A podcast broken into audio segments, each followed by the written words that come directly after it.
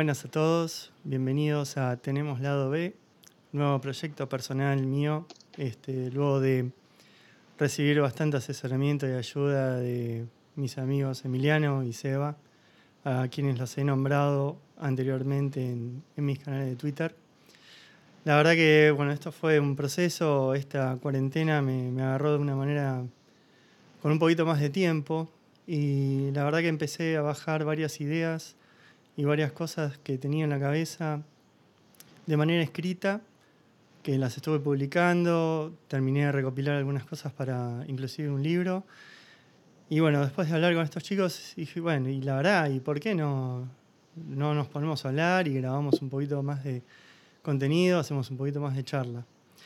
Y bueno, ahí surgió eh, la idea de decir, bueno, vamos a hacer un podcast con el nombre Tenemos Lado B. Físicamente estoy en, California y hoy, la verdad, eh, quise hablar como primer invitado con un amigo, nos conocemos hace más de 10 años. Este, la verdad que la vida nos cruzó, seguimos en contacto por más que eh, seamos hinchas de clubes distintos, bastante rivales, pero tenemos un respeto increíble en cómo nos tratamos con eso arquitecto.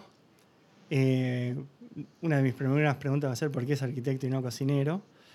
Me ha deleitado con una infinidad de platos, eh, así que les presento a Mariano Pisa.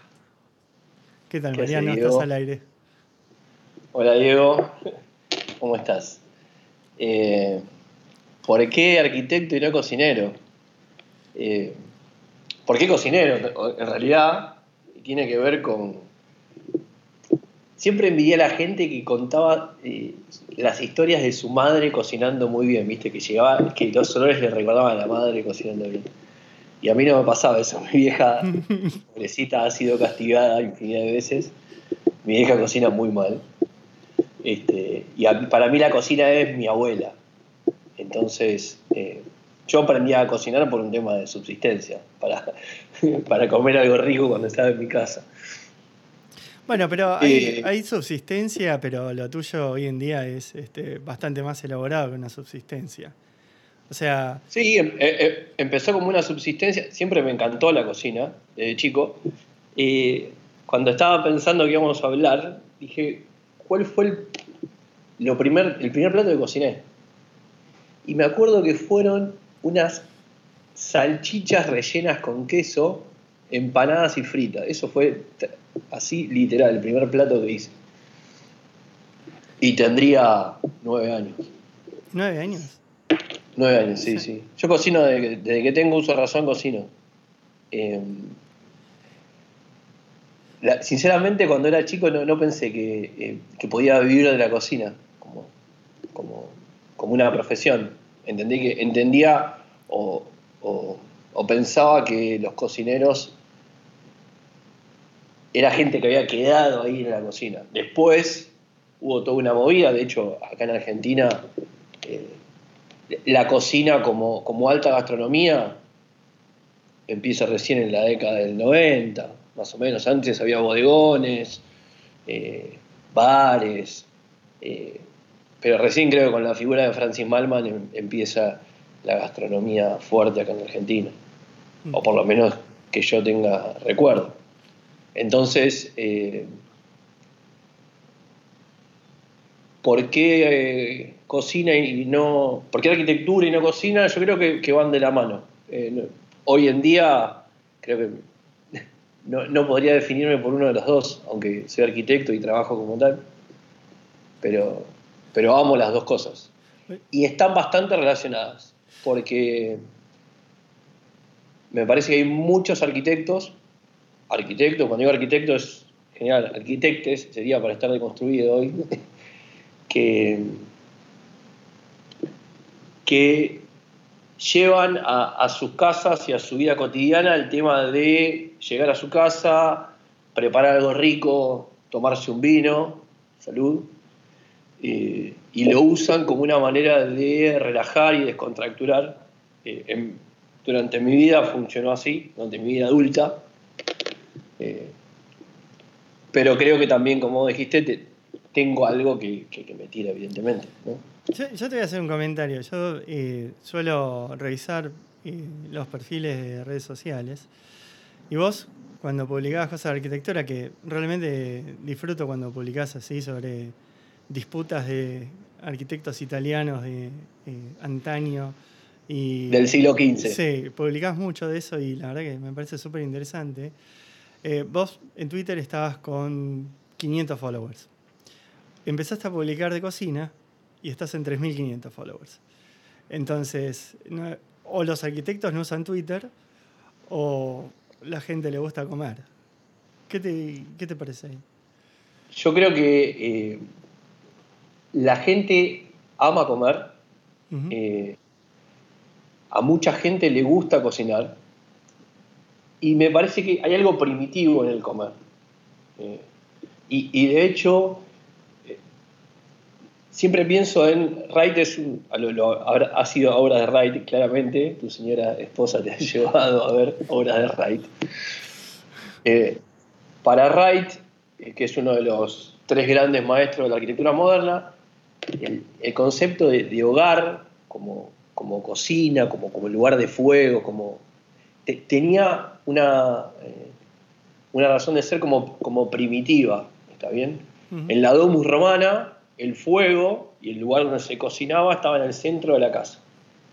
Entonces creo que todos tenemos una, relación con el comer, que para algunos es eh, mera alimentación, eh, y para otros hay como una búsqueda de un placer creo que tiene que ver con la forma en que encaramos los diversos placeres de la vida, ¿no? Eh, lo, podemos extrapolar a otras cosas un poco menos, un poco más lujuriosas, pero digo, el comer como un arte. Y creo que desde el siglo, el siglo XV, justamente, eh, en la gastronomía occidental, empujado por la, gastronomía francesa, eh, empieza todo este tema del arte culinario, ¿no? el arte de comer, y hay, un montón de, información sobre cómo eran los banquetes. Eh. Entonces me, parece que, que cuando hablaba de arquitectura tenía 500 followers y cuando posteo algo sobre arte tengo 20 likes y cuando posteo una tortilla a la española con chorizo colorado, tengo 450 likes, o una, una bondiola braseada 5 horas en cerveza negra, tengo 1500 likes. Entonces tiene que ver con esa identificación de, lo primitivo, ¿no? De decir, me gusta esto. Ahora, a mí me interesa que, no, no le hemos hablado, pero me interesa saber, porque en un momento eh, fuera que vos siempre agasajabas a todo el mundo y obviamente eh, cocinabas, en un momento hiciste como un clic y dijiste, bueno, tengo que hacer un curso, tengo que hacer, tengo, tengo que dar una vuelta de tuerca. En donde yo te fui siguiendo y ahí empezaste a ver el tema emplatado y, otro nivel. Me imagino de combinaciones que hoy en día para vos eh, surgen naturales. Pero me, interesa saber el, cómo surgió el hacer ese curso y qué, cuáles eran tus intenciones, qué, qué es lo que querías hacer ¿Y qué, en definitiva, qué, sacaste de eso? Eh, eh, sería mi lado B, ¿no? Eh, como, bien, como bien lo, dicta el podcast. Em, mirá, había, había tenido mi segunda ruptura de, de, pareja en mi vida, estaba solo, tenía mucho tiempo ocioso. Y junto con un amigo, al quien la vida me lo puso al lado, así como nos ha puesto a nosotros, esos amigos que, que te llegan de grande y después se transforman en casi un hermano, eh, hablábamos todos los días de comer, del asado, de, qué hiciste, qué hacemos. Él es ingeniero, yo arquitecto. Eh, nos miramos un día a los ojos y dijimos, che, vamos a hacerlo bien. O sea, porque, viste que, así como vos venías a comer a casa y me decías, che, ¿cuándo te vas a poner un resto? ¿No?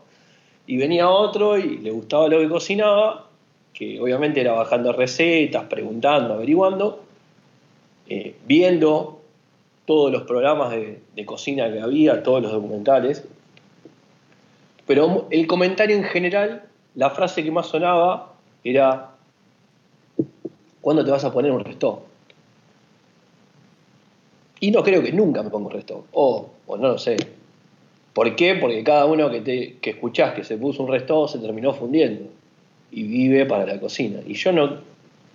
Lo mío no es vivir adentro de una cocina, sino eh, cocinar todos los días, cocinar para mí, para mi familia, eh, para mis amigos, cuando vuelvas a venir acá a Argentina. Eh, pero eso de cuándo te vas a poner un resto siempre me, estuvo rondando en la cabeza. Entonces, junto con, con, Leo, que por ahí está escuchando y le mando un beso, que lo quiero mucho, eh, nos miramos y dijimos, che, lo vamos a hacer bien. Y buscamos entre 10 escuelas de gastronomía y nos decidimos por el IAG, que la verdad creo que es la, mejor decisión y no, y no es chivo y no me importa eh, pero si querés estudiar gastronomía, eh, es donde fueron los mejores, eh, es una escuela súper profesional, donde los docentes son increíbles, donde hay una calidad humana increíble. Y viste cuando llegás el primer día y, en la primera clase dijiste, estoy en casa. Es acá, es acá. Es acá. O sea, yo quiero que el día de mañana, cuando me haga una casa, sea una cocina gigante con unas cuchetas. Todo el mundo que me conoce sabe que el día que yo me haga una casa va a ser así. ¿Por qué? Porque pasa todo ahí. Y es tan increíble el poder de atracción que tiene la cocina, que cuando viene mi familia, que somos como los Campanelli, somos 850.000 de familia, el círculo íntimo, y, y, vienen a casa a comer un domingo, están todos adentro de la cocina. Por suerte mi casa es grande ahora pero están todos adentro de la cocina viendo cómo cocinas. Que debe pasar a vos. Estás en la parrilla ahí en el patio y vos estás ahí. El patio es gigante, pero está todo el mundo al lado del fuego. Y tiene que ver con eso que te decía antes, ¿no? Con la atracción primitiva que tenemos nosotros por un pedazo de carne cocinándose, de carne, de verduras, de, de lo que sea, cocinándose al lado del fuego. El ruidito también es Crucial. El ruido, el aroma, todo. Che, te, tengo un eh, comentario. Entonces. Y, con, esta frase que ponete un resto, a mí, me parece que es la única frase que a uno se le ocurre, pero, eh, o sea, gente que no está dentro de la gastronomía y dice ponete un resto es porque es el único lugar donde más o menos tiene idealizado donde se puede conseguir comida de ese nivel, pero Hoy en día me parece que hay 50.000 opciones distintas, que no es ponerte un resto, que se puede, se puede estar bien. De hecho, estoy pensando, junto con Leo y con otra gente, eh, armar una propuesta de, a puerta cerrada, este, que tiene que ver con esto, con hacerlo una vez cada 15 días y que sea verdaderamente placentero para todo el mundo. ¿Por qué? Porque un resto, la gente que tiene un restaurante, se levanta a las 4 de la mañana, va al mercado, elige el producto, empieza la preparación, la mise en place, empieza a preparar el servicio.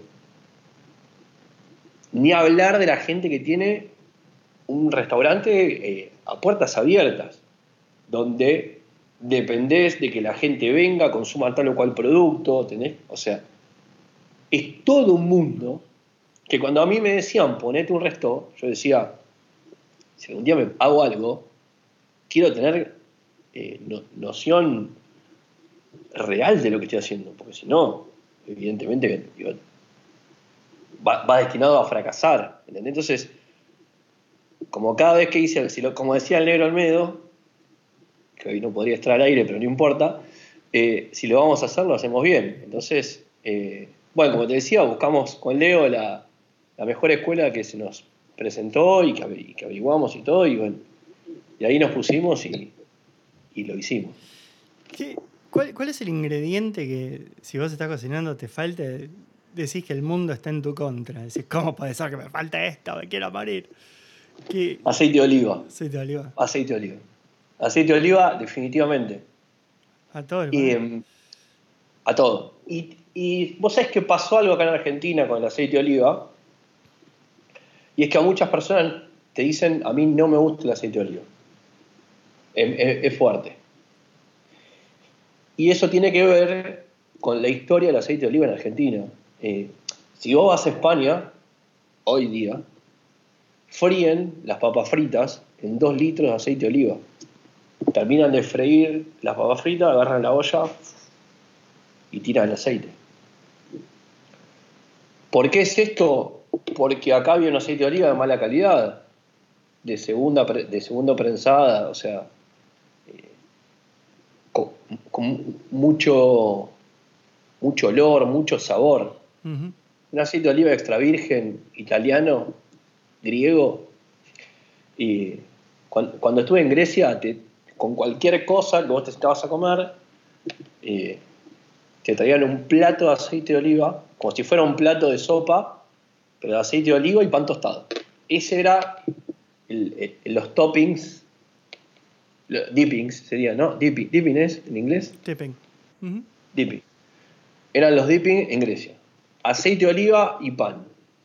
Y yo te juro que era agarrar el plato y, y pasarle la- No importa de nada. una calidad increíble. Eh, me traje 6 litros de aceite de oliva de, de, de free shop. No traje whisky, que sabes lo que significa el whisky para mí.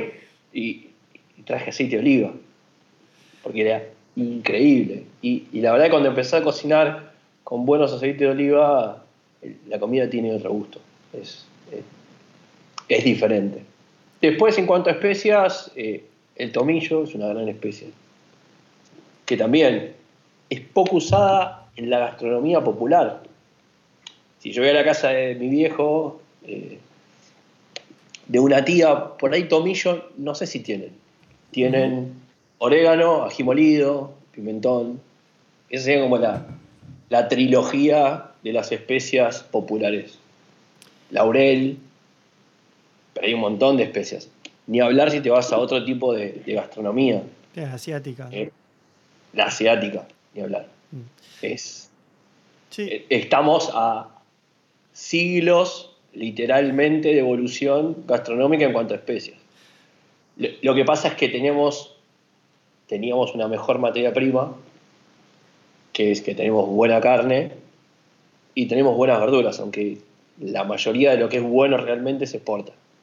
Entonces en Argentina es muy difícil eh, generar una gastronomía de producto eh, local. O sea, hay que buscarlo. Los grandes eh, restaurantes argentinos, los grandes chefs, hacen básicamente una gastronomía de producto. Que significa buscar un tomate que tenga gusto a tomate. Parece una boludez, pero no lo es. ¿Sabes que Bueno, yo. Así como. Estamos bien, ¿no? Sí, sí. Bien, sí. Estamos, estamos bien, estamos Yo ya estoy, estamos. yo estoy un poquito colorado, tengo un poco de calor, me estoy tomando un mate y estoy haciendo juego con la remera, pero bueno, normalmente no es mi color natural este, pero...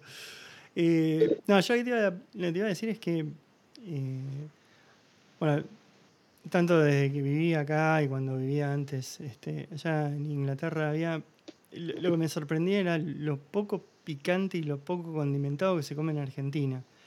Que algunas cosas me parece que están también, por ejemplo, la carne, acá le ponen de todo. O sea, van, se compran, eh, no sé, esos wraps que tienen, son una mezcla que tienen 200.000 cosas, le ponen y lo comen y le tapan mucho el sabor a la carne. Y la carne acá, yo te digo, me voy a meter un problema, pero no es mala. La realidad que yo te digo, cociné cosas que están No. muy bien. Es muy buena. La, la carne americana, norteamericana, digamos, la cosa como corresponde, es muy buena. Eh, y, la- y- y lo mejor de la carne de acá no, no está. Se va. La comen 20 tipos en Puerto Madero y del resto se exporta todo. Carne de recontra primera. Así todo, el común o sea, la carne del medio, una media res de 85 kilos, 90 kilos. Es una carne que no se consigue. Tenés que ser eh, muy mal cocinero, muy mal asador para arruinar una carne de una media res de, esa, de, ese tamaño. Allá en Estados Unidos, la carne tiene mayor cantidad de grasa intersticial. O sea, vos te comes un bife allá y no sé, es, un bife. ¿Por qué? Porque el, animal tiene otro tamaño, tiene otra cantidad de grasa. Entonces, obviamente es más sabrosa, es mucho más sabrosa. Siempre recomiendo el documental que se llama Meat Revolution, que está en, la N roja. Este, y es un documental que básicamente lo que hace es buscar los mejores 10 bifes del mundo eh, y terminan el número uno. Claro, uno, acá estás en Argentina, te abrís la camisa así, se te dibuja una vez en el pecho y decís, bueno, a ver quién es el 2, porque en el 1 vamos a estar nosotros. Y no, estamos en el 9 o en el 8, tranquilos, cómodos. ¿Por qué? Porque en el 1 hay un señor que en España cría unas vacas solamente a pastura y a libre caminata durante 25 años. 25. ¿Está bien? Sí, me imagino que el, corte de molleja debe estar caro. no debe ser accesible para la canasta básica. Las vacas miden como, no sé lo que son, miden como dos metros las vacas. Es una cosa increíble.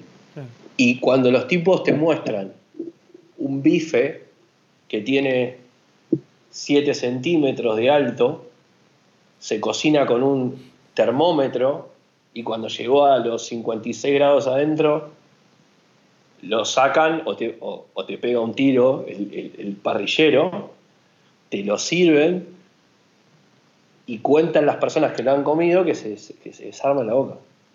es una cosa increíble. Entonces, bueno, cocina de producto. Para mí la clave de todo es el producto. Acá en Argentina comemos muy mal, muy mal. Yo te quiero mezclar varias cosas. Eh, primero, el tema de cuando hiciste el curso o cuando empezaste a tener, no sé, ciertas inspiraciones de, qué países o qué, qué, tipo de cocinas empezaste a tener inspiración o empezaste a, a seguir. Y después eso, ¿cómo lo conectás con los viajes? O sea, vos, por ejemplo, me imagino que te armás un fixture para recorrer X lugares y vas a decir, bueno, a ver, acá quiero ir a morfar esto, acá quiero ir a morfar esto, esto. ¿Cómo, cómo, lo, cómo lo unís todo eso? Em, bueno, vamos por parte. Eh, eh, la gastronomía que la tengo en el, centro de, mi universo, la gastronomía mediterránea. ¿Por qué? Porque cuando vos llegás Vos llegás a Italia de viaje, bajaste en Roma y decís, ah, somos esto. Acá, acá están mis tíos, o sea, somos esto. Y vas a una pizzería, te cortan un pedazo de pizza, te tiran por la cara, te, atienden mal y te gritan. te gritan. Después viene el mismo que te gritó, te abrazó. Argentina, Maradona, Messi, y somos eso. Amor profundo. Eh, pasaste por una casa donde venden jamón crudo, salame de Milán, mortadela, y estás en casa. Entrás, cerrás los ojos y decís, estoy en un bodegón en San Telmo. Es tu casa. Después llegas a España. No me olvido más. Eh, eh, la primera vez que fui a Madrid, llegué te, estoy mintiendo, es la segunda vez que fui a Madrid. Llegué a las 7 de la mañana, 7 y media estaba comiendo en el Museo del Jamón. Claro, yo venía de, volar, venía con para mí era de noche, estaba cenando, y me estaba comiendo en una barra de parado dos sándwiches de jamón crudo con tomate y un vaso de cerveza. 7 y media de la mañana, cierran ese día que fue glorioso. Entonces decís, bueno, pará, somos Italia, pero también somos España. Eh, está ahí. Cuando ves a un tipo pedirse un plato de jamón crudo, eh, unas anchoas, eh, unas rabas, somos eso, está en el ADN. Pero cuando vas a Grecia, que sí, Grecia, no le entendés, le entendés una palabra de cada tres millones que dicen, porque si te hablan en griego rápido, olvídate. Y los tipos te gritan, te sirven un pedazo de carne adentro de un pan, te dan aceite de oliva, vienen, te abrazan, son... Y decís, pará, entonces no éramos italianos, tampoco somos españoles, somos mediterráneos, o sea, somos eso, somos toda esa cultura que vino toda junta acá y, somos nosotros. Eh, la primera noche que estuve en Atenas, salir a comer por la, por, como si fuera su Palermo, era increíble todo el, bullicio de la gente, a los gritos, que vos decís, cuando uno sabe le pega un... No, no, se abrazaban, se gritaban, venía gente corriendo, comían, se sentaban. ¿Viste cuando te ponía, venía el mozo y te ponía una silla en el medio de corrientes? Y, a ese nivel. Entonces, eh, esa es la gastronomía que a mí me marcó. Cuando, cuando empezás a ver ese tipo de platos en profundidad, y es la gastronomía que me gusta ver en, documentales, eh, y, y, sigo los chefs, no sé, Ferran Adrià, eh, Jamie Oliver, que hacen ese tipo de gastronomía básica de producto. Está buenísimo. Y, y perdón, me has dicho cómo hago con los viajes. Claro, ¿cómo los armás? O sea, ¿qué priorizás? Porque vos cuando viajas, me imagino que armás, o sea, por un lado tenés la arquitectura, o sea, vas a España y vas a Barcelona, se te arma un quilombo bárbaro. Yo organizo los viajes por arquitectura, es la realidad. Eh, sea a qué lugar voy y cuando voy. Eh, mi último viaje, eh, que fui con mi mujer y, mi suegra, increíble viaje, increíble, bueno, pero no importa. lo armé desde las grandes ciudades, sabiendo, yo ya había ido, entonces sabía a qué lugares ir y tener, por ejemplo, los mercados. Los mercados en los viajes es, la gloria. ¿Por qué? Porque tenés una calidad de producto increíble. Alrededor de esos mercados tenés lugares para comer chiquitos. Y después hoy día con la cantidad de, de información que hay, casi que vos estás en un lugar, abrís el teléfono y decís, voy a comer acá, salvo que ya tengas la idea de voy a ir a tal lugar a comer tal cosa. Tengo una anécdota muy que la repetimos varias veces internamente, que tiene que ver con la pizza Roberta en Brooklyn. Este, caminamos dos horas para ir a comer la pizza Roberta. ¿Por qué? Porque me la habían recomendado. Y si era una pizza estilo italiano, yo tenía que ir a, a comerla. Y caminé dos horas para ir a comer la pizza. Y es una pizza que en Italia es, tenés 45 pizzerías por cuadra. Pero estaba en Brooklyn y tenía que ir a comer esa pizza porque la habían recomendado. O un sándwich de pastrón en Nueva York. Entonces, eh, e, eso es lo lindo, ¿no? También ir descubriendo esos lugares ir al barrio chino, a, ir a comer a Italy. O sea, cada vez que voy a, o que pienso en Nueva York, pienso en Italy. Ni, hablar. Che, y vos, eh, no, no te lo pregunté, pero vos estuviste en Asia, porque la, comida asiática es una patada en la cabeza en comparación a, a todo eso. No estuve en Asia, y soy bastante reticente a lugares que me resultan extremadamente lejanos desde varios lugares. Porque, no sé, por ejemplo, si vas a la península escandinava o a Rusia, te, resultan lejanos del idioma, pero después la cultura de la bebida, la arquitectura, eh, Finlandia con, su, arquitectura moderna, eh, Holanda, hay lugares donde vos te quedás lejos del idioma, pero la cultura la conoces, la, sentís enseguida propia. Lo que me pasa con Asia es que me queda lejana desde un montón de lugares. Sí la gastronomía. Me encantaría hacer unos viajes, hacer un viaje donde pueda comer toda esa comida callejera, que de nuevo caigo en los documentales. Hay muy buenos documentales en Netflix sobre sobre la comida callejera en, lo que es Asia.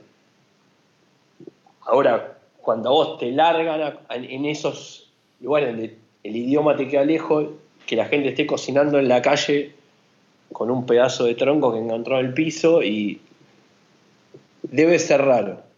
Ni hablar India, que es como, o China, debe ser como lugares extremadamente lejanos de lo cultural. ¿Se entiende? O sea, lo que me va a unir a esos lugares seguro va a ser la gastronomía.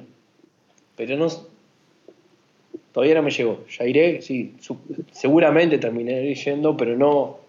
Eh, más empujado por la gastronomía que por ahí por, el resto de las cosas, ¿no? Hay una cosa que pasa en Asia que rompe un poco lo mediterráneo. Fuera de los sabores y eso. A mí, puntualmente, la comida india. Yo no fui nunca a India, pero la comida india me, me gusta muchísimo. Muchísimo. Y la, forma de comer también es distinto. Porque vos, por ejemplo, en, no sé, en China, Japón, son todos palitos. Yo, o sea, no conocí un tenedor. ¿Entendés? No, no, no sé lo que es un tenedor. No sé lo que es un cuchillo. La comida china es increíble. Es increíble. Y bueno, después unos compañeros de trabajo fueron a, a India y comés con la mano. Entonces, ya la dinámica de cómo se come, me imagino que eso rompe mucho con todo lo que es la preparación, el menú y cómo, cómo disfrutar los sabores de las cosas. vos... La, variedad de platos. O sea, vos te sentás a comer a una cena india o china y, probaste en una noche, en una cena, en una comida, eh, entre 7 y 15 platos. ¿Por qué? Porque comés de cada cosa un poquito. Esto de, de comer así, de hecho, este es el gesto, ¿viste? De decir, probás un poquito de cada cosa. Las mesas redondas, que están buenísimas. La mesa redonda me parece. aparte tenés para hacer, eh, viste, el spin, empieza a dar vueltas ahí en el medio y te agarrás manoteada de todos lados. Em, empezás a, a, bandejear. DJ. Empezás a hacer el DJ con la mesa. Eh, sí, es, es riquísimo, la verdad. Y, y, es lo que te decía, es una comida de especias muy especial, muy fuerte, con yogur. Acá pones un pote de yogur en algo, o decís que vas a hacer una comida con yogur y te viene raro como diciendo, ¿qué ibas a hacer? Y el yogur es como ponerle crema. Pero eso por qué pasa en Argentina? ¿Porque hay preconcepto o porque... porque la gastronomía argentina es paupérrima y voy a, hablar, voy a decir que considero la, gastronomía de base. O sea, en el día a día, en una semana, una familia tipo come dos veces fideo, una vez milanesas, con ensalada, con puré, una vez piden o amasan pizza, piden o preparan empanadas, eh, hacemos algún asado, en lo cual lo sabés y sos un eximio asador, pero es carne cocida en una parrilla. no, hay mucha ciencia. ¿Es un arte? Sí, considero que es un arte. O sea, yo cocinar a una buena temperatura y que la carne quede sacar primero las achuras, que en muchos lados no se comen. Eh, pero la, gastronomía de base argentina, en general, es bastante pobre. Ahora en invierno le metemos un guiso de lenteja cada 15 días, polenta. le volvemos al fideo, a la sopa de, paquete, porque ahora hay toda una movida, una, por suerte, ¿no? Esta búsqueda de hacer unas sopas más ricas, de, comer más sano, de comer menos pasta, menos harina, aunque ahora la cuarentena, todo eso de comer menos harina... Desastre, desastre. desastre. Pero ¿qué pasa? Cuando vos te amasás un pan en tu casa, yo te aseguro que estás comiendo mucho más sano que comprar un pan de la góndola y clavártelo en dos días. Y ahí en Argentina, vos sabés que no, eh, todavía, yo las últimas veces que fui, todavía está bastante bien. Acá es un desastre. Acá, o sea, te comes, ponle, comes un patty, o sea, te comes una hamburguesa, una cosa así, es, escuchás cómo te van crujiendo las arterias. Es, o sea, es nefasto. Nefasto. La cantidad de grasa saturada. Y mirá, y es una pavada. Yo tardo lo mismo. Hoy hice una tarta de brócoli. Tenía unos brócolis ahí. Tardo lo mismo. Y, lo, y juego apuestas. Levanto apuestas ahora en este momento. En preparar una masa de tarta del estilo que quieras. Una masa brisé, una masa de empanada tradicional. O de tarta tradicional con grasa. En prepararlas, en que vos vayas te pongas la campera y te vayas al supermercado y vuelvas con la tarta. Sí, pero hay que saber hacerlo. O sea, hay que saber hacerlo. ¿Por qué, no, se, distribuye? La, realidad, la realidad es que si vos agarrás este aparato, googleás masa de tarta, deben aparecer 425.000 resultados de masa de tarta de la que quieras. Sí, pero hay, gente, pero pará, Mariano, hay gente que te descompone un martillo. Este, no, todo el mundo tiene la misma mano. O sea, yo, por ejemplo, me pongo a ver un video de cómo arreglar motor V8 y lo más probable es que estalle. Este, y así como... Sí, pero hacer una masa de tarta no es un motor V8. Te dice 400 gramos de harina, 200 gramos de manteca, una pizca de sal, un huevo, un chorro de agua fría. A pasarlo, llevarlo a la heladera, sacarlo, estirar y te la tarta. Y te aseguro que cuando lo comes, te da esa cosa, te, genera una cosa acá adentro de, qué rico que es esto. No es la basura que compro empaquetada en una bolsa, que cuando la querés despegar, si te quedó, se te rompe y es una masa finita que no tiene gusto a nada. Y la realidad es que te están... Y la otra vez escuché a un cocinero decir Fíjate lo que sale el kilo de lo que estás comprando. Acá hablamos de otra cosa, economía en un país donde claramente no somos Estados Unidos, eh, donde no la estamos pasando bien, y decir, che, ¿cuánto sale la tarta esa que compraste? El costo. ya no discutimos ahora, hablamos de costo. ¿Está bien? Con 400 gramos de harina, 200 gramos de manteca, un chorro, eh, un huevo, un chorro de agua fría, sal, tengo para dos tartas, masa para dos tartas, en una bandeja de 24. Haces una cena y haces dos cenas, dos comidas. ¿A qué costo? Comparado con ir y comprarlo. ¿Sí es más rápido? Sí. Eh, mis amigos me cargan, me dicen, che, ¿Cuántas horas tiene tu día? No, lo que pasa es que yo cuando salgo de mi trabajo, ni hablar que ahora no salgo, pero no importa,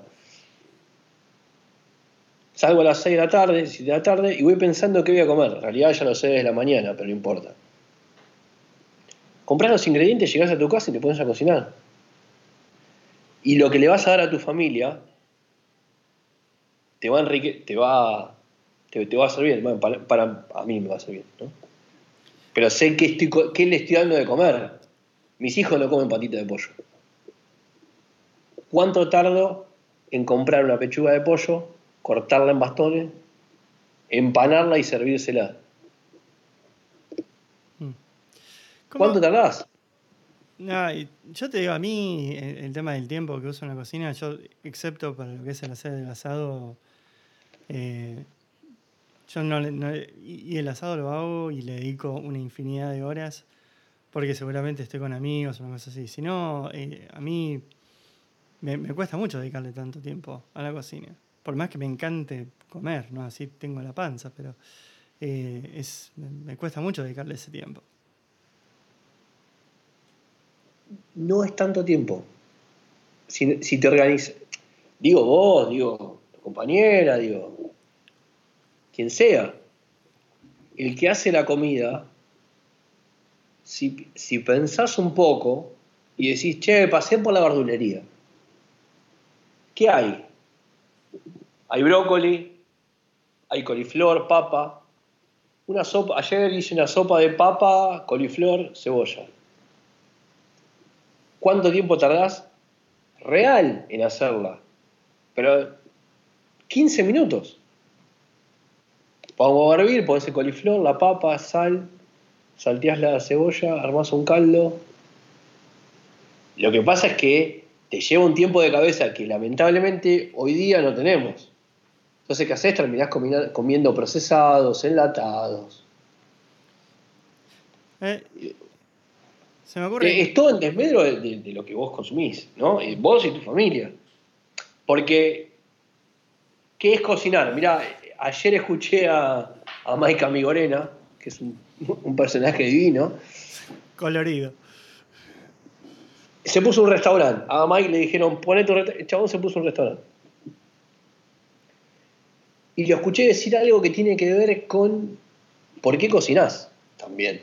Porque es un punto. Cocinás seguro porque te gusta comer bien. Creo que eso es el, el, punto principal, ¿no? Te gusta comer bien.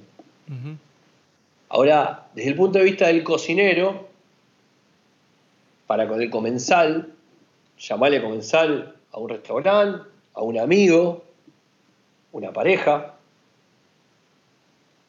decía, la cara del comensal paga todo. Y es así. Vos conocés a mis hijos. en el momento en que Emilia agarra una porción de pizza, que es una pizza que tiene 48 horas de leudado en frío en la heladera con un kilo de harina y 3 gramos de levadura, no un cubito así que te cae pesada, y agarra la porción de pizza finita con la mozzarella, con un buen tomate, la prueba y dice, papá, y me hace así, hace así Emilia. ya está. Está todo pago. Sí, sí, sí. ¿entendés? O sea, eh, cuando Joaquín me dice, papi, muy rico, y se está comiendo el segundo plato, está todo pago. entonces me parece que cocinar es dar amor en porciones. para mí es, eso. Preparar un pedazo de amor y que el otro lo va a comer. Y, se, me ocurren 50.000 preguntas para hacerte. Estoy, estoy, viendo cómo, cómo, arranco. O sea, eh, ¿cómo, ¿cómo influyen tus hijos en la cocina? Uf. Eh, desde el punto de vista de la, de la, la parte primitiva, mis hijos no comen nada que no sea eh, no comen nada procesado, no hay patita de pollo. De hecho, trato de hacerle hasta la mayonesa. No llego a hacer la baracoa porque es un proceso un poquito más largo. Eh, trato de que no coman dulces, caramelos y chocolates. Eh, soy como un hereje.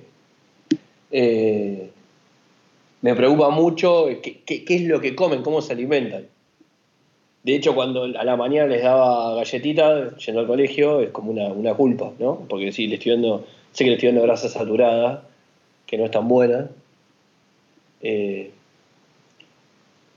influye en eso, trato de que cuando prueben algo, que prueben, que, coman un montón de cosas.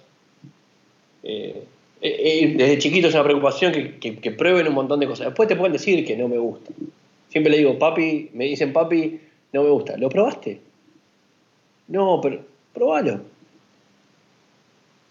Si no hay nada más lindo que, que probar algo que a priori vos decís, che, no, me gusta esto. Y después lo probás y decís, uh, pará.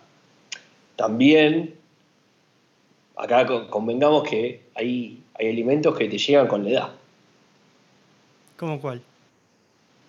El mondongo, por ejemplo, que somos sí, hemos hablado amantes. hemos hablado de eso, sí. Eh, nos hemos tirado de cabeza en una olla de mondongo. Eh, pero yo descubrí el mondongo, otra vez viejita, si alguna vez, si escuchás esto, cuando la gente dice el mondongo es un pedazo de toalla, es porque lo he hecho vieja. Porque vos has comido un mondongo que yo hice, que lo cocino cuatro horas, dos horas lo desgraso y después lo vuelvo a cocinar dos horas con toda la preparación. Y no es un pedazo de toalla. Entonces, el mondongo te llega de grande. A mí me llegó de grande. ¿Qué otra comida te llega de grande? Eh, por ahí el, el locro. De nuevo, el locro es un asco. No, un locro bien preparado. El problema es que son comidas populares argentinas. Y, su base tenía que ver con juntar lo que había. El locro era juntemos lo que había, le tiramos maíz y un poco de zapallo y que había que llenar el, el bagre, ¿no? O sea, es una comida para saciar en invierno, con frío, con picante porque el picante también disimula un montón de, cuestiones. Entonces, bueno, hay, comida que te llegan de grande. Yo trato de que le lleguen lo más rápido posible de chico a mis hijos. Entonces trato de... Y por suerte, y es muy lindo, ya están creciendo, están grandes. Hay una que es bebé, pero los más grandes eh, trato de, incorporarlos, ¿no? Cuando preparamos pastas que me ayuden, trato de preparar todas las pastas caseras y, me ayudan desde ahí. Trato de, de, que participen un poco, no sé, si hacemos capeletti, que hagan la formita, si hacemos fideos que estiren la masa, eh, que me ayuden a batir. ¿Y se, eh, engancha? ¿Por qué? Porque ¿Qué? ¿Se enganchan con eso? Sí, se enganchan. Un rato. ¿Está bien? Sí, no, te van a revolver un locro 48 horas, pero. No, no, pero con, las pastas se enganchan bastante. Ya sé que se enganchan bastante porque es como un plan, vamos a hacer pastas.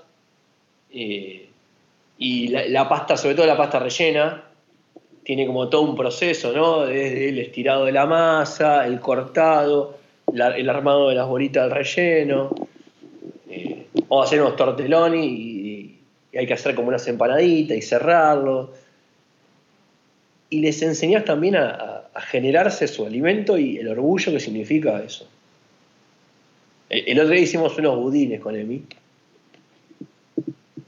Y, fue muy bueno todo le gusta pesar, entonces le digo, bueno, mira, ahora tenemos que pesar, primero los secos, después pesamos los húmedos, batimos, a ver, dale la máquina, le gusta la procesadora, la, batidora, entonces está con la batidora, después agregamos los secos, batí, agregale esto, pum, pum, y, y se van emocionando.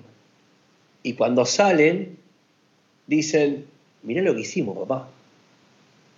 Entonces me parece que inculcarles esa cultura y y hablar que yo particularmente lo disfruto con, locura, ¿no? E, ese momento es como un, como tu momento.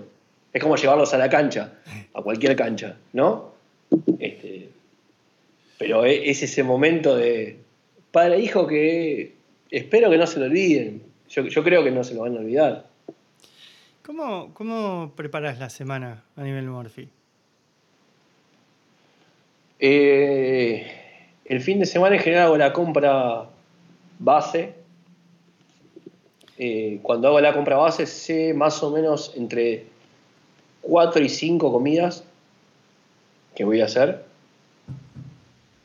Eh, después tengo un montón de, eh, de cosas que puedo, que puedo ir variando, pero esa es como la idea base. ¿Qué hago? Compro, tengo un montón de eh, cosas que pueden, no sé, por ejemplo, eh, fajitas, puedo preparar pastas, pero si preparo pastas, trato de comprar, si compro, compro una pasta seca italiana, que sé que la puedo saltear con brócoli, tomate seco, jamón crudo, una aceituna, o sea, trato de que haya mucha cosa que me ayude a armar diferentes variedades de platos. Entonces, eso es el... Ya el fin de semana ya sabes lo que vas a morfar la, semana siguiente. Casi siempre. ¿Cómo, de dónde sacas las ideas? Porque, o sea, yo ni leyendo un libro de cocina me imagino tanta receta. Eh, esto de decir, che, quiero hacer una comida con el mejor producto que encuentre, me lleva a ir o al mercado, o al supermercado, o a los dos, o ir a un fin de semana a dos supermercados, donde cualquier eh, hombre promedio te diría, vos loco, yo la paso muy bien en el supermercado. Para mí es una salida. Entonces, ir a un mercado, a una verdulería. Me encontré una verdulería, la descubrí camino del trabajo a casa, que tienen de todo. Entonces, ¿qué hago? Paro el auto, me bajo y digo, ¿qué está bueno? Si veo acelga buena, sé que voy a hacer buñuelo de acelga. Si veo que hay boniato, ahora que lo tenemos acá, sé que voy a hacer un de batata. No sé ni lo que es. El boñato sería como una, una, mezcla entre batata y zanahoria, para que lo... Queda un puré con una textura naranja fuerte, increíble, que sirve para hacer eh, unos ñoquis, por ejemplo. Pero sé que si yo ya compré boniato, voy a tener que comprar cerdo. ¿Por qué? Porque es marida, o va bien. Entonces, sé que tengo acelga, ¿qué puedo comprar? Y hago unas milanesas entonces ya sé, cuando vaya a comprar carne, voy a comprar eso. ¿Por qué? Porque cuando hago frito, si freí buñuelos, de nuevo, otro, otro, mito, ¿no? La fritura es insana, ¿no? La fritura es un método más de cocción. Freí una buena cantidad de aceite, no satures el producto y vas a tener una excelente comida. No te va a caer mal, no la vas a repetir. El problema de acá, ¿cuál era? Que freías en 5 milímetros de aceite. Las milanesas se te saturan de aceite y te, es una patada en la cabeza. Ahora, hace una milanesa, pollo frito, hace todo junto y vas a ver que no te va a caer nada mal. Y es una fritura sana. Ahora freí una olla con aceite. Usá dos litros de aceite. Eh, es carísimo es la manera de, cocinar algo que no te caiga mal. Entonces, ¿qué hago? Hago eso, básicamente. Voy en el supermercado viendo y digo, che, mira qué linda que está la lengua. El otro día hice quijada, quijada de vaca. O decir, esto se lo dan los perros. Ah, sí, yo, y subí un, yo te veo, Mariano. Sí, yo te veo. Vos, vos aparte ponés, no, hoy voy a cocinar gato. Y, después mostrás el emplatado y la preparación está buenísima. tengo ganas de salir a, matar gato pedrada para comerlo. pero, pero ¿sabes qué pasa, Die? El tema es conocer la técnica para cada producto. Mm. El otro día hice una quijada, la quijada, que son los cachetes de la vaca. Algo muy simple. Teoría pura. si el músculo se movió mucho, lo tenés que cocinar mucho tiempo. Simple, así. El lomo no se mueve. ¿Cuánto tiempo lo tenés que cocinar? Poco. Si pasaste un lomo, sos un asesino. O sea, hay que de lesa humanidad. mandarte a Guantánamo. ¿eh? Ahora, el cachete de vaca, que te lo venden en la carnicería para dárselo a los perros, porque es incomible en una cocción tradicional. Si vos compras un cachete de vaca, que en el supermercado Coto, que yo lo conozco, sale 70 pesos el pedazo de cachete, que viene con toda la, la parte de acá adelante del labio de la vaca, pero es básicamente esto. Si yo limpio este pedazo de carne, le saco toda la membrana de afuera y lo braseo, yo te puedo asegurar, lo hacías con unos vegetales, es tiempo de horno. Nada más. ¿Cómo haces eso? Una base aromática de vegetales, unas hierbas, ajo, un poco de líquido, lo tapás con, aluminio y lo cocinaste cuatro horas. He, he, tenido gente que me ha dicho, cuatro horas de horno, ¿cuánto pagás de gas? Dale. Pagué 50 pesos el pedazo de carne. se compensa. Se compensa. Che, ¿salís, a, ¿salís a comer afuera vos? O sea, ¿vas a restaurantes? Salgo, es bastante complicado. Sí, no, yo, no quiero que seas mi cliente. a ver, mandame, mandame el chef, vení. Mira, maestro. No, pero te relajás, Te relajás. Lo que pasa es que te das cuenta que eh, cuanto más conoces, y te pasará a vos en tu quehacer profesional, le pasa a todo el mundo. Cuanto más conoces, más, más cuenta te das que, que, iba a decir te están cagando, pero es, así, que te están cobrando 500 pesos un plato que vale... Sí, a, mí no me molesta pagar mucho cuando voy a comer afuera. En, pagar mucho en, en, un rango de posibilidades, ¿no? Sí, sí. O sea, ¿cuánto puedo, salgo vamos este, este, ejemplo es más básico todavía. El sushi. El sushi lo pedís en general. Está bien, porque si te puedes hacer sushi perdés dos días, pero no importa. A veces está bueno hacerlo. Pero vos pedís sushi. El sushi pagalo. Buscá un sushi bueno, pagalo y se acabó el problema. Comer un sushi malo, nada, prefiero comer arroz con queso. Entonces vas a comer afuera, vas a un lugar. ¿Qué pretendo yo de un lugar cuando voy a comer afuera? Que me dé una experiencia. ¿Está bien?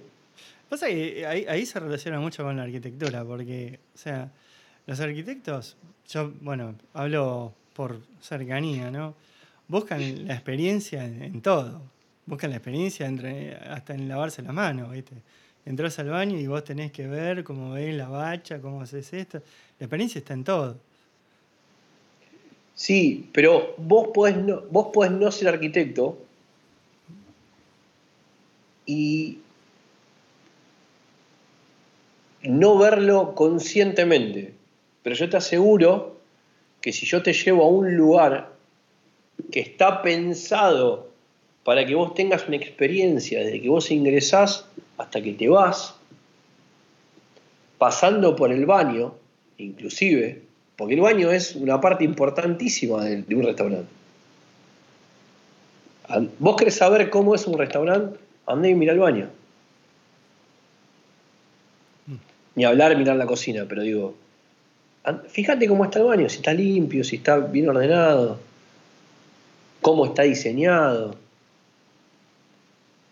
Mm. Eh, son cuestiones básicas. Entonces, cuando yo voy a, comer afuera y pago, pretendo que el lugar sea una experiencia. A fin de año nos debíamos la, eh, la cena de y fuimos a, a mí, ¿eh? el mejor restaurante de Buenos Aires, para mí, que se llama El Baquiano. Esto está todo pago es una experiencia desde que te abren la puerta hasta que te vas. ¿Es caro? Sí, no lo puede pagar cualquiera. ¿Verdad? Pero yo prefiero comer una vez por año a un lugar donde cada plato que vos te dan, cada bocado que comes, te genera eso de que pasa en Ratatouille, viste, que te, da ganas de llorar. Y yo estoy esperando ir la próxima vez. ¿Para qué? Para que cada bocado que te traigan, a vos te genere una experiencia el bocado. Porque si no, me quedo en mi casa comiendo fideo a la, a la putanesca, que me salen increíbles. Mi mujer dice que es muy difícil ir a comer afuera. ¿Por qué? Porque yo cocino acá en casa como si combinamos afuera. Lo cual es, es bastante cierto. Doy fe.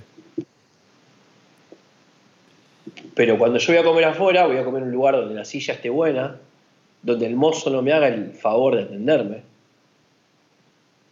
Cuando estábamos estudiando la carrera con Leo, claro, te ponen un montón de ejemplos en los cuales vos decís, che, yo quiero excelencia en el servicio. No porque me creo, no, no, yo estoy pagando y yo quiero que el mozo sepa los platos que hay, sepa lo que no hay.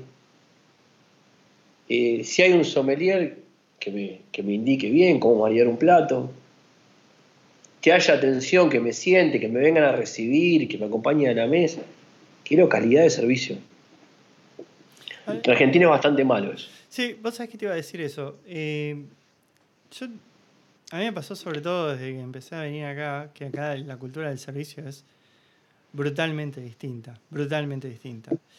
Eh, y la verdad que me, ahí eh, yo lo que vi en los restaurantes de Argentina, no, no en todos los restaurantes, he ido a restaurantes allá en Argentina con clientes en donde realmente te, atienden bien, pero la, experiencia no, no, no, no, no hay foco ahí. No, no, no, sé por qué la cultura no, no, no, no, no le pone fuerza a generar una experiencia mejor, a un servicio mejor. Yo sé que probablemente salga más plata, pero la realidad es que es la diferencia que vos haces. Porque yo creo que la mirada está solo puesta en el negocio. Pero en, en un negocio mal visto. Porque, a ver, que alguien te atienda bien no tiene que ver necesariamente con, con que llegué a, llegué a trabajar de mozo porque es lo último que me quedó hacer. Los que tenemos la cultura del laburo, entendemos que hagamos lo que hagamos, tratás de hacer lo mejor posible. Y en general eso te termina distinguiendo después cuando estamos en, en otra situación. Sí. ¿Está bien? Eh, yo vendía diario de pibe. Cuando vendía diario trataba de ser el mejor vendiendo diario. ¿Por qué? Porque, porque es así. Entonces, cuando vos sos mozo, para mí tenés que tener la vocación de ser mozo. La vocación de servicio, de honrar al comensal. Te estoy atendiendo. También hay una altísima falta de respeto de un montón de comensales, porque es una cosa increíble, ¿no? Eh, hay un montón de falta de respeto del, de- del comensal respecto del lugar. Sí, eso, eso es- también es siniestro. Es siniestro, porque no sé quién, quién le da la autoridad a decir, eh, esto que me trajiste, pibe. ¿viste? Porque estoy pagando, puedo Sí, hacer lo que sí, yo lo que quiera. cante, ¿no? Eso La no- plata es mía y. No, y- yo, yo creo que eh, falta la búsqueda de la excelencia en el servicio. Y si yo te doy excelencia en el servicio, te puedo echar. Te puedo invitar a abandonar el lugar. ¿Por qué? Porque, no me, porque yo estoy haciendo todo bien. Te estoy tratando de atenderte.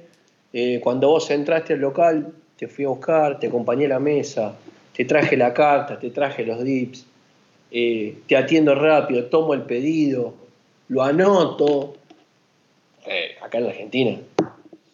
¿Cuántos somos? Una mesa de 25 y ves que el mozo empieza a tomar el pedido sin anotar. Claro.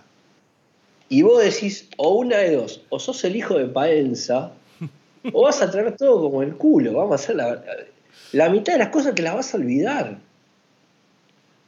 Porque es imposible que te acuerdes los 25 platos con las combinaciones que no son. Una cosa imposible. Entonces,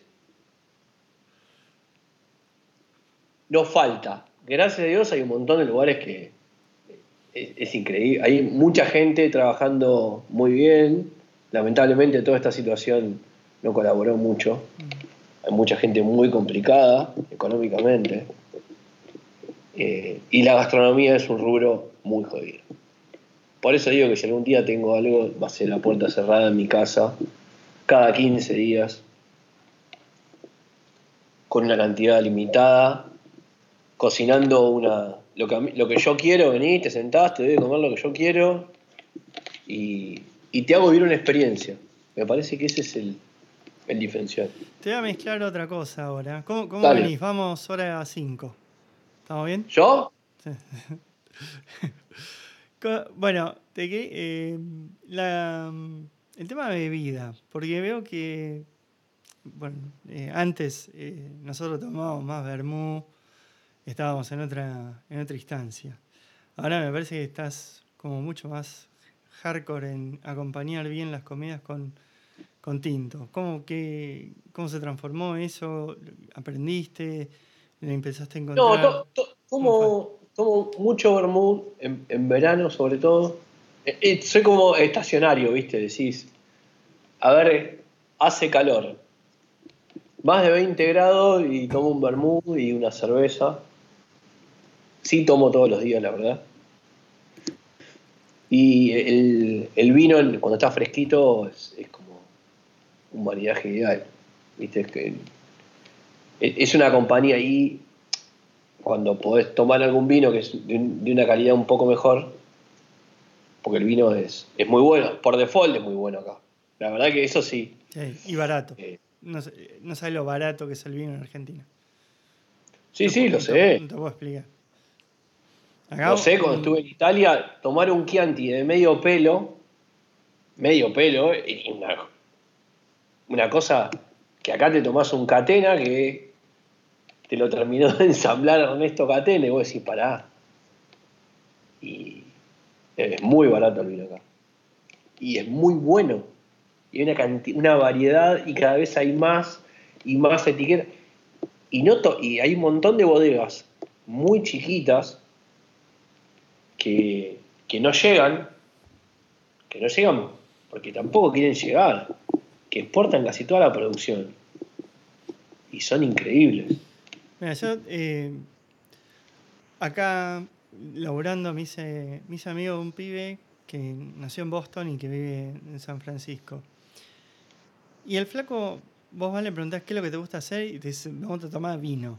O sea, no, es que no me gusta, me gusta tomar vino, pero pero son las 9 de la mañana, vino. No, no, vino, conectámelo. Y el flaco, para que te des una idea, el flaco, eh, acá en Napa, cerca, que es un viñedo, es como te diga Mendoza, eh, bueno, tenés eh, storage, o sea, tenés lugar para guardar vinos. Entonces el flaco yo le pregunté, le digo, che, ¿cuántos tubos tenés? Porque en la casa el pibe tiene una mini cava donde puedo llegar a tener 100 y después este, dice, no, no, ahí en Napa, donde tengo guardado, tengo arriba de 600 y estoy viendo. Y ese pibe se organizaba viajes a viñedos. Argentina. Y fue a Argentina y, y, y dice, no me puede creer. Yo las veces que iba siempre le traía un vinito y con un vino de viste, no sé, con un catena, con una cosa así, el flaco se flipaba. Eh. Entonces, eso te da la pauta de la calidad del vino argentino, que es increíblemente bueno. Es increíblemente bueno. Y, no deja de sorprenderte porque, no sé, el otro día había visto una, etiqueta increíble, por ahí viste que la subí. Se llama Hermandad del Vino, es un vino nuevo. Vi la etiqueta y dije, no puede ser malo el vino.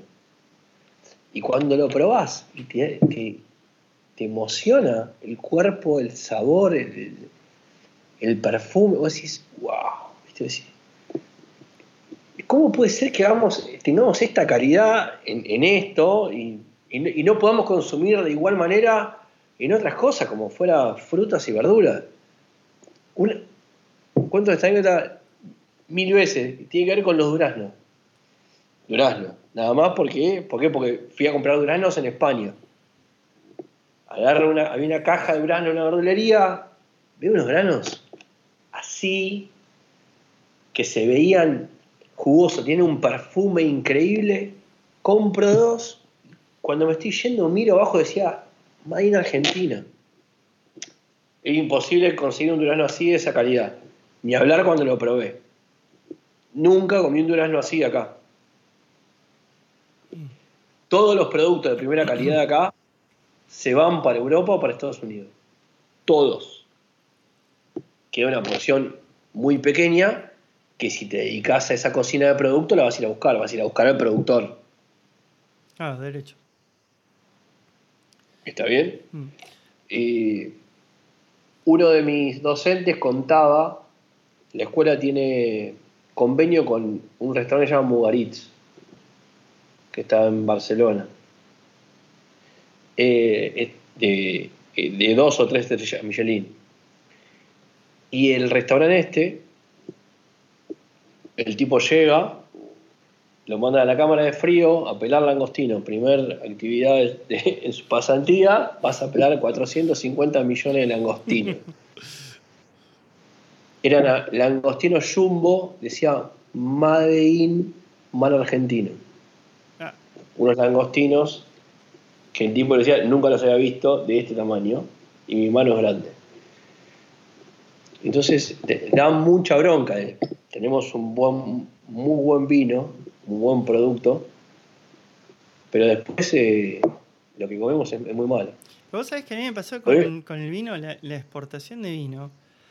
No, siempre veo las mismas marcas. O sea, veo Norton, este, acá veo Álamos. Trapiche. Eh, no recuerdo qué Trapiche. Pero, ¿ves? Trapiche exporta 20 millones de litros de vino. 20 millones de litros de vino. Sí, sí, es un montón. es un montón. es un montón. los que veo acá, este, los vinos que por lo menos veo así por la calle, no, no, no son vinos de altísima calidad argentinos. Así que ni sé dónde van esos, porque estoy seguro que se exportan, pero ni sé dónde van. y te, te, te conecto con otra pregunta. Ahora, vos, o sea, tuviste mucha pasión por la cocina, en un momento, bueno, decidiste hacer el curso de cocina, hoy en día vivís en un restaurante este, con público colocado. Este, mi, casa, mi casa es un restaurante. Con público colocado. Ahora, para, para, hacer todo el tema de la experiencia, este, ¿cómo vas a hacer curso de sommelier? ¿Cómo, ¿Cómo vas a complementar con el tema del vino? Eh, creo que es eh, prueba y error y, me ofrezco como conejillo de indios. Eh, la verdad es que cuanto más tomás y más conoces, enseguida empezás a conectar con que este vino iría para tal cosa. Mira, hace poco conoce. Voy a, no voy a decir la marca, en este caso en particular, eh, un amigo en común, otro Diego, eh, ya sabe de quién te hablo, me, conectó con el padre que vendía vinos. Eran vinos de una bodega increíble, completamente desconocida. Yo te aseguro que tomás esos vinos y decís, che, no, no tomo más otra cosa quiero tomar esto todos los días de mi vida, conectame una vía. y ya fue, dosificar. Hidratame a esto. Y enseguida, cuando empezás a, probar, empezás a conectar y decir, che, este plato va con tal cosa. Pero para mí tiene que ver, sí o sí, en este caso es una experiencia al cuadrado. ¿Por qué? Porque para tener una experiencia gastronómica, quien te recomiende y quien te marida, evidentemente tiene que conocer de vinos. ¿Voy a hacer un curso de sommelier? Sí. Si la pregunta es esa, sí, es mi próximo curso, seguro. Ahí, este, eh, el tema del vino, y acá no hablo por lo que escuché, no porque yo haya hecho curso ni nada de eso. Hay cosas que son directamente químicas y eso se puede, se puede estudiar. todo es químico, ¿eh? Pero, pero, pero eso todo es químico En, toda la gastronomía es pura química. Desde la reacción de Maillard, que es cuando vos pones un bife, ¿sabes lo que es la reacción de Maillard? No. Ilustranos, por favor. Ilustranos. Quiero comer un bife. ¿Está bien? Y quiero que quede con ese dorado hermoso. Lo ubicás, ese doradito que te queda Sí, sí, sí. arriba del bife. Bueno, ¿qué tengo que hacer? Tengo que poner una plancha muy caliente, apoyar el bife o una parrilla y no moverlo. Y ahí se va a producir una caramelización de la, de la proteína en la capa superficial de la, de la carne. Se llama reacción de Maillard. Si yo muevo, ya sea el pollo, el bife, lo moví, te queda gris. Viste que a veces te, quedó gris hiciste un pedazo de pollo y te quedó blanco. Es porque estás apurado. En la gastronomía, en la cocina y en el amor, el tiempo es, es clave. Si te apurás, el plato no te va a quedar bien. Y, y- y eso sí, todo tiene su tiempo. Entonces vos pones un, un bife en una plancha caliente, una parrilla, si lo moviste, chau. Lo tenés que dejar. Lo dejás un tiempo y después cuando lo movés te quedó el grillado ese y ese sabor que es único. Che, te voy a conectar con, con otra cosa. Eh, quiero, quiero tocar el tema fútbol. Hemos, hemos hablado sobre experiencias gastronómicas en canchas. O sea, La ¿cómo- comida callejera. ¿Cómo, cómo, Qué hermoso. cómo pasás de, o sea, de ser súper gourmet en tu casa a comerte un, un coso de Dios sabe procedencia animal a la parrilla en condiciones... eh, Yo me imagino que pasa por la experiencia, pero es netamente la experiencia. No, tiene. Yo creo que tiene que ver con algo. Empezamos hablando de, de- de que la cocina, el fuego, tenía que ver con lo, con lo primitivo. No hay algo más primitivo, por lo menos en Argentina, que el fútbol. Mm. Es como. Dios, patria, ni siquiera eh, la madre y el fútbol, ¿viste? O sea, Mm. eh, este, está- es como. Lo más primitivo de todo es el fútbol. Y yo creo que cuando uno va a la cancha se va transformando en, en un ser, como que va, el, ¿viste el- la clásica remera de la evolución del hombre? Bueno, vas como que cuando llegás a la cancha sos Sí. el último eslabón, ¿no? Mierda, Ese- entonces, esa sí. cadena evolutiva. Y creo que si carnean un animal ahí y lo tiran al fuego, decís, bueno, dame una porción. Sí. Te- Tengo varias anécdotas eh, de, de comidas increíbles. Eh, cancha de Lanús, un sándwich de vacío. Increíble que un tipo había sacado una parrilla a la calle de su casa y tenía unos vacíos ahí. eh. Y era un vacío increíble. Para mí había estado cocinando, no sé, 3, 4 horas con dos brasitas. Claro, fuego lento. Y, el, y era un pan, muy malo el pan. Pero la combinación entre el chimichurri, el vacío ese que había estado cocinándose 45 horas, y el pan malo, blanco, sin costra, fue una cosa, una experiencia que me la acuerdo hoy. La verdad que fui, voy desde que tengo 12 años a la cancha y me acuerdo de eso. O eh, una hamburguesa en la cancha de argentinos que no, no, no me explique por qué, no, no pregunte por qué, no, no sé qué le habían hecho a esa hamburguesa. Son cosas que te pasan. Entrando, yo tengo una, una cábala, si me están escuchando mis amigos, compañeros de platea, les mando un beso. Eh, hay un puesto en el que yo paro siempre enfrente de la iglesia de Santiago Apóstol, hay un partido clave, yo paro en ese puesto y me compro una hamburguesa en, en- particularmente en ese. Hay 10, 12 puestos. Y yo para siempre compro en el mismo. ¿Por qué? Y vos sabías que le tiran, dejan que la grasa largue humo. Viste que en general vos sacás la grasa. Sí, sí, para, que dejan. vayan todos así en patota por el olor. Y la grasa se quema y ese humo entra por tus fosas nasales Sí. y va directo al hipotálamo y te dice, Comeme. anda a comer. es como súper primitivo. Es, es así. Sí. sí, sí, sí. Pero bueno, y este, O, pará, vamos, vamos a contar las malas, porque uno siempre cuenta cuando te vas con la línea.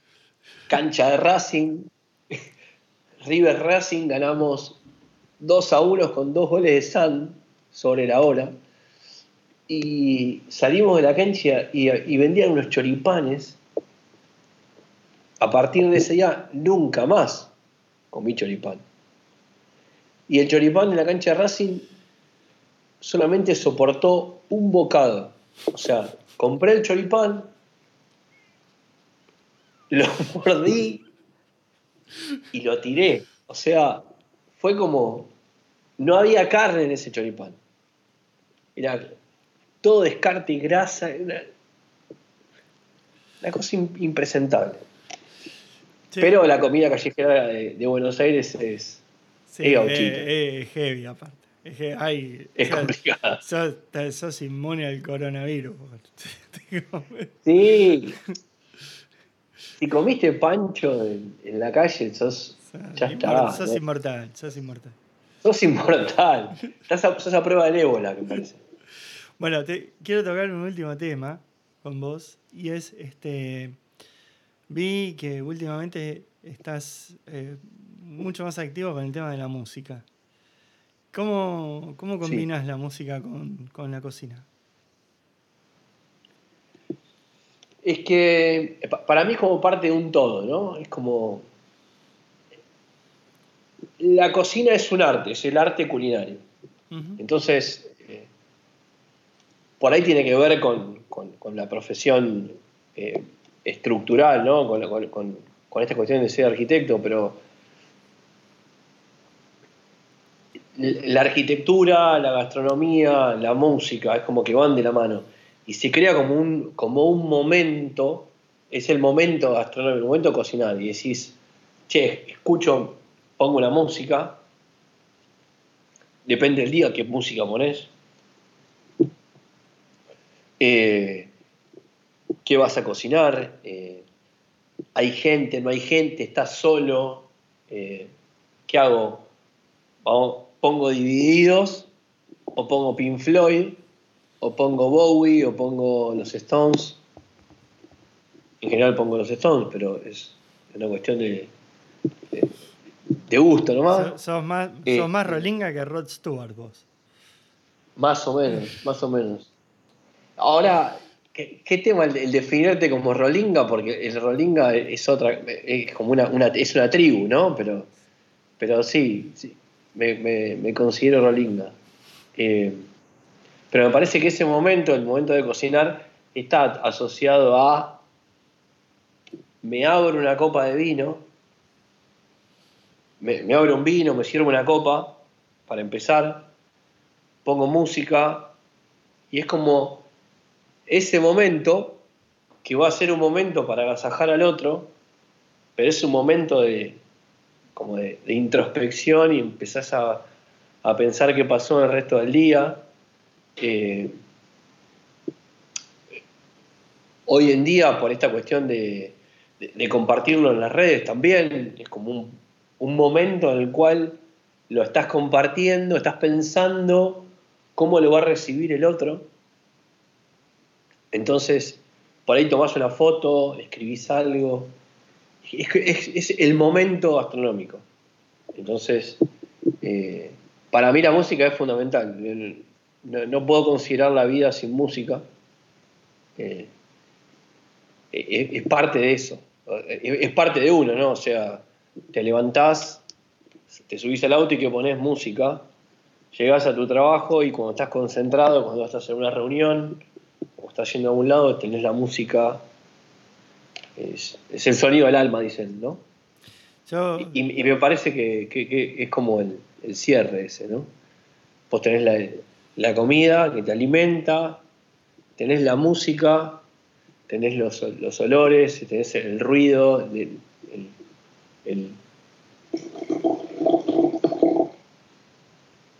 Sí, sí, se escuchó, se escuchó perfecto. Se escuchó perfecto el, momento en el que sale, estuve jugando toda la entrevista con esto, el momento que sale el corcho, ese ruido, ya anticipa que viene algo que va a estar buenísimo. las, primeras gotas. Eh, me parece que es todo eso. ¿Y qué es lo que yo quiero el día que tenga la posibilidad de generar esta experiencia? Que, la persona que venga y se siente tenga todos los sentidos, eh, que, que, haya un pensamiento para cada uno de esos sentidos. ¿Está bien? Para, para el tacto, para el sabor, para la vista, para el oído. Me parece que la, el momento cocina incluye todo eso. Los olores. Podemos decir que un día tuyo es una búsqueda constante de una experiencia mejor. No, lo podría resumir mejor. Me parece que es eso. Sí, tratar. A ver, pero me parece que no es solo mío. Eh, sí coincido que por ahí en mí es una búsqueda constante. Ayer eh, a la noche me puse a hacer empanadas de cordero. Estuvimos hablando a las. Empecé a hacer las empanadas a las 10 de la noche. Empecé a hacer la masa y. Locura. Y terminé comiendo a las 12 de la noche. Pero yo te aseguro, cuando me fui a dormir, tarde porque me quedé tomando y boludeando, ese momento había valido la pena. Y cuando la gente dice que algo valga la pena, es que es como. Le veo como un sentido peyorativo, ¿no? Decir vale la pena, no, vale la alegría, vale la alegría de comer algo rico y que esa, cosa rica que vos comiste te alimente el alma. A mí un plato rico me alimenta el alma. Si yo comiera algo feo, para, mí la vida sería distinta. ¿Por qué? Porque ese momento de disfrute es como el complemento de todo tu día. Eh, vos y yo somos personas que trabajamos con, mucha presión, que nuestro día cotidiano tiene que ver con reuniones, con, con gente, con ida, venida. Bueno, mi, trabajo es así. Y cuando llego a casa, en vez de desacelerar, en general acelero. ¿Por qué? Porque quiero terminar preparando y comiendo algo en tiempos que gente por ahí pondría arroz para comer con queso, que es otro tema que ahora si querés lo, dejamos acá, el arroz con queso Pero yo quiero comer algo que cuando termine de comer y me relaje y levante el, final de la copa de vino diga, uff, ya está, está, todo pago. La gente comió rico, te dice, uy, qué rico estuvo la comida. Y, y se van a dormir con una sonrisa. ¿Qué, qué comes Porque la cena es ¿Qué comes al mediodía? Eh, ¿Qué como al mediodía? Em, a veces me llevo comida, que sobró acá. Si no, trato de buscar algo básico. Básico es una milanesa con ensalada, que compro en un lugar en la esquina del estudio. Eh, como pizza, como bastante pizza. Eh, que es una pizza argentina, vamos a decirlo, si tenés algún público en Norteamérica es una pizza a media masa, es, otra cosa. Es como casi un, pan con queso arriba. Eh, puedo comer hamburguesa, puedo ir a algún lugar a comer un menú, sabiendo que es pescado con, con puré, algo bastante básico. A veces no como. ¿Por qué? Porque la velocidad de lo que, necesito hacer o, estar en un lado o en otro hace que muchas veces no coma. Tomo mucho café todo el día. Entonces cuando llego a casa quiero de verdad que esa última comida te llene el alma. Para mí la comida te tiene que llenar el alma. Y es lo que intentaba hacer cuando venías a comer a casa, cuando vienen mis amigos. De hecho, mis amigos quieren romper la cuarentena para venir a comer a casa. Yo quiero que vengan, no los extraño. Me, siento bien cuando están mis amigos. Ah, ah, es como. Los amigos son esos hermanos que no tuviste, ¿viste? O, que tuviste, pero que te, dio la vida. Yo tengo mis hermanos, que son lo, mejor que hay en el mundo. Pero después tenés tus amigos, que los elegís. Y ese momento de compartir esa, comida con amigos te, te llena el alma. Para mí la comida es eso. Es el, vino une, la comida une. Eso, eso también es bien latino. Que la comida une es, bien latino. Sí, es latino, pero ojo que cuando vos mirás las series, ¿no? el, momento de la comida era un, momento de unión de las tribus, de las tribus bárbaras, de los de los nórdicos, o sea, era el momento en el cual el, grupo familiar se juntaba delante del fuego con lo que habían cazado, con lo que habían pescado, y se juntaban a comer eso. Entonces, de nuevo volvemos a, que la comida es algo primitivo, es como, está ahí, lo tenés ahí. Después depende de cada uno, ¿no? Hay gente que me dice, no, ¿cómo podés pasar? ¿Cómo podés pensar qué vas a comer? La pregunta que me hiciste, ¿cómo podés pensar que vas a comer toda la semana? Eh, pero que si no pensás, ¿qué haces? Terminás comiendo fideos con manteca. Porque es la realidad. Si vos no pensás que vas a comer, terminás comiendo fideos con manteca el último día. Sí. Yo sé que mañana, por ejemplo, mañana que el domingo voy a hacer pizza a la noche. Entonces, ahora, a las 2.35 o a las 2.40, cuando terminemos esta charla, me voy a poner a amasar la pizza para comer el, dentro de 48 horas con 3 gramos de levadura y que Emilia cuando la coma me diga, papá, qué rica te salió. Eh. Bueno, dos cosas. Eh, la gente acá por los comentarios está diciendo que los que te siguen en Twitter también quieren ir a comer a tu casa. Así que en algún momento vas a tener que hacer una, eh, no sé, un asado o algo para tus seguidores.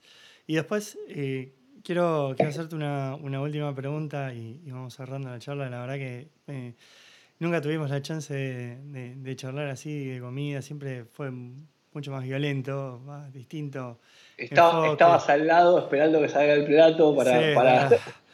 No, me, olvido más de esa molleja frita que hiciste, que yo no podía creer. Este tipo me quiere matar. Pues, y estaba, sí, me sigo acordando de eso. Y la última, la última pregunta que te hago es a la gente que, que por ahí está como que le, interesa empezar a comer mejor, ve que puede comer, este, puede empezar a cocinar, que por ahí no se anima, que por ahí la paja lo, lo amedrenta o le disminuye las ganas. ¿Qué, qué, qué, consejo le darías a la gente para que se, se acerque mucho más a la cocina casera?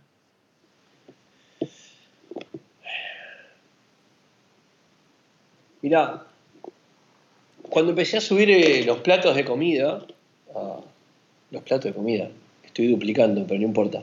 Cuando empecé a subir eh, recetas a Twitter, la idea principal era que cualquiera puede comer mejor. Y voy a agarrar eso que había dejado acá de costado, que era el arroz con queso. ¿Está bien? Una vez me dijeron, no puede ser que le pongas amor al arroz con queso. Un arroz con queso con manteca puede ser una cosa espantosa o puede tener una cantidad necesaria de queso, la cantidad necesaria de manteca, la cantidad necesaria de queso rallar, o sea, queso fresco y queso rallar. Entonces, ese arroz con queso, que es una comida desabrida e insulsa que cocinaba mi vieja, vieja, te quiero igual, pero que era un espanto. quiere ser más que un arroz con queso de mierda. Quiere ser algo que cuando yo me ponga una cucharada de ese arroz con queso en la boca, diga, uff, encuentre la manteca, el arroz con queso, pimienta, y hablar si le pongo dos huevos fritos arriba. Sí, bueno, ahí ya. Pero a lo que voy con eso es que hay que pensar un poco en lo que voy a comer. Y hablar, hoy en día se está buscando hacer una comida más sana. Yo soy partidario de que comamos un poco más sano. También soy partidario de la comida francesa, de la cocina francesa, ¿ok? Pero, pero siendo consciente de qué estoy comiendo. Sí, sí, el problema es cuando yo no sé. Lo peor que hay en la vida, en todo, y coincidirás conmigo, es la ignorancia. ¿Está bien? Hagas lo que hagas. Hagas sistemas, te dediques a hacer aviones, hagas arquitectura porque se te va a caer, o te va a funcionar como el culo de la casa, o, cocines. Porque si vos no sabes, no podés, eh, no podés manejarte libremente. La ignorancia es terrible, lo peor que hay. Entonces, si yo sé que con cuatro ingredientes que yo tengo en la heladera son la base para un millón de recetas, que las puedo comer de forma sana, que me hacen bien, que me alimentan a mí y a mi familia. ¿Por qué no tengo esos cuatro ingredientes básicos en la heladera? Mm. ¿Entendés? Entonces, mi consejo sería, tenés que pensar qué es lo que vas a querer, cómo vas a querer seguir comiendo. Porque, y esto vos sabés bastante más que yo, qué es lo que como condiciona cuál va a ser mi salud a futuro. Totalmente. ¿Está bien? Si yo como todo prefrito, comida elaborada, comida chatarra, todos los días como chisito, como facturas todos los días. Bueno, vos sabés que hasta los 45, 50 vas a andar más o menos bien. Después de los 40 empezás a tener un par de, de rollos, para decirlo así, ¿no? y después veremos la, cantidad de problemas que puede tener de salud. Sí, Entonces, uno, por lo general toma conciencia de lo mal que come cuando ya es tarde. Cuando te enfermaste. Entonces, mi, consejo es, que, ¿cómo, querés, ¿cómo vivir? Por ahí, antes que eso es, ¿qué papel tiene la comida en tu vida? Después, ¿cómo querés vivir? ¿Cómo querés seguir viviendo? De acá en adelante. Y después es tomarte 10 minutos por día para decir, me levanto el lunes a la mañana, ¿qué voy a comer a la noche? ¿Qué me falta? Lo compro, lo compro de vuelta. Te lleva 10 minutos por día pensar. Porque yo te aseguro que hacer un salteado oriental, hoy que hablábamos de, la comida china o asiática, hacer un salteado de vegetales con arroz te lleva por reloj 10 minutos de cortado de vegetales, 15 minutos de cocción del arroz mientras cortás los vegetales y 5 minutos de salteado. Y no comí carne, ¿eh? El pollo tardó tres minutos en saltearlo, el cerdo más o menos. Entonces, en 20 minutos puedo comer una comida que sea rica calóricamente, que sea sana. Y lo estoy cocinando en 20 minutos. Pero ¿qué pasa? Necesito una cantidad de ingredientes. Cuando subo algunos platos me dicen, che, ¿qué pasa si no le pongo tal cosa? No, pasar no pasa nada. Incomible. Ahora, hacer, hacer un salteado vegetal sin aceite de sésamo, que voy a decir, siempre con, ingredientes raros. No, es aceite de sésamo. Lo conseguís en cualquier supermercado chino. Una botellita te dura 425 años, una botellita así. Ahora, tengo aceite de sésamo, lo tengo ahí En mi heladera siempre hay dos o tres cabezas de ajo y jengibre. Siempre. Entonces, cualquier cosa que yo salteo, lo tapio con un poquito de aceite de sésamo. Y vos estás comiendo un salteado rico. ¿Qué querés que sea más sano? En vez de arroz blanco, poner rollo maní. Ponerle menos cantidad de aceite. En vez de ponerle un poquito menos de salsa de soja. ¿No tenés salsa de ostra? No importa. Saltealo igual. Pero necesitas una cantidad de ingredientes básicos que sin el cual ese plato no es ese plato. Hmm. ¿Está bien? Entonces, mi, único consejo es tómense el tiempo todos los días, cuando están yendo al trabajo, si querés, ¿qué voy a cenar? ¿Y qué voy a cenar si, si yo el pensamiento lo tengo el, el día que voy al supermercado y voy viendo qué producto vale la pena? Porque hacer milanesa de cerdo son mucho más sanas y mucho más baratas que las milanesas de carne. Entonces, ¿qué hago? Cuando voy al supermercado, miro, a ver, che, ¿cuál es el corte de cerdo que está bueno? Que está bueno significa que no tiene grasa, que tiene una, buena, que tiene buen precio. Bueno, hay milanesa de cuadrada, de bola de lomo de cerdo, listo, hacemos esa milanesa. Ahora, yo ya compré eso, que es barato. ¿Qué hago? El día que me voy a trabajar, sé que las tengo frisadas las milanesas.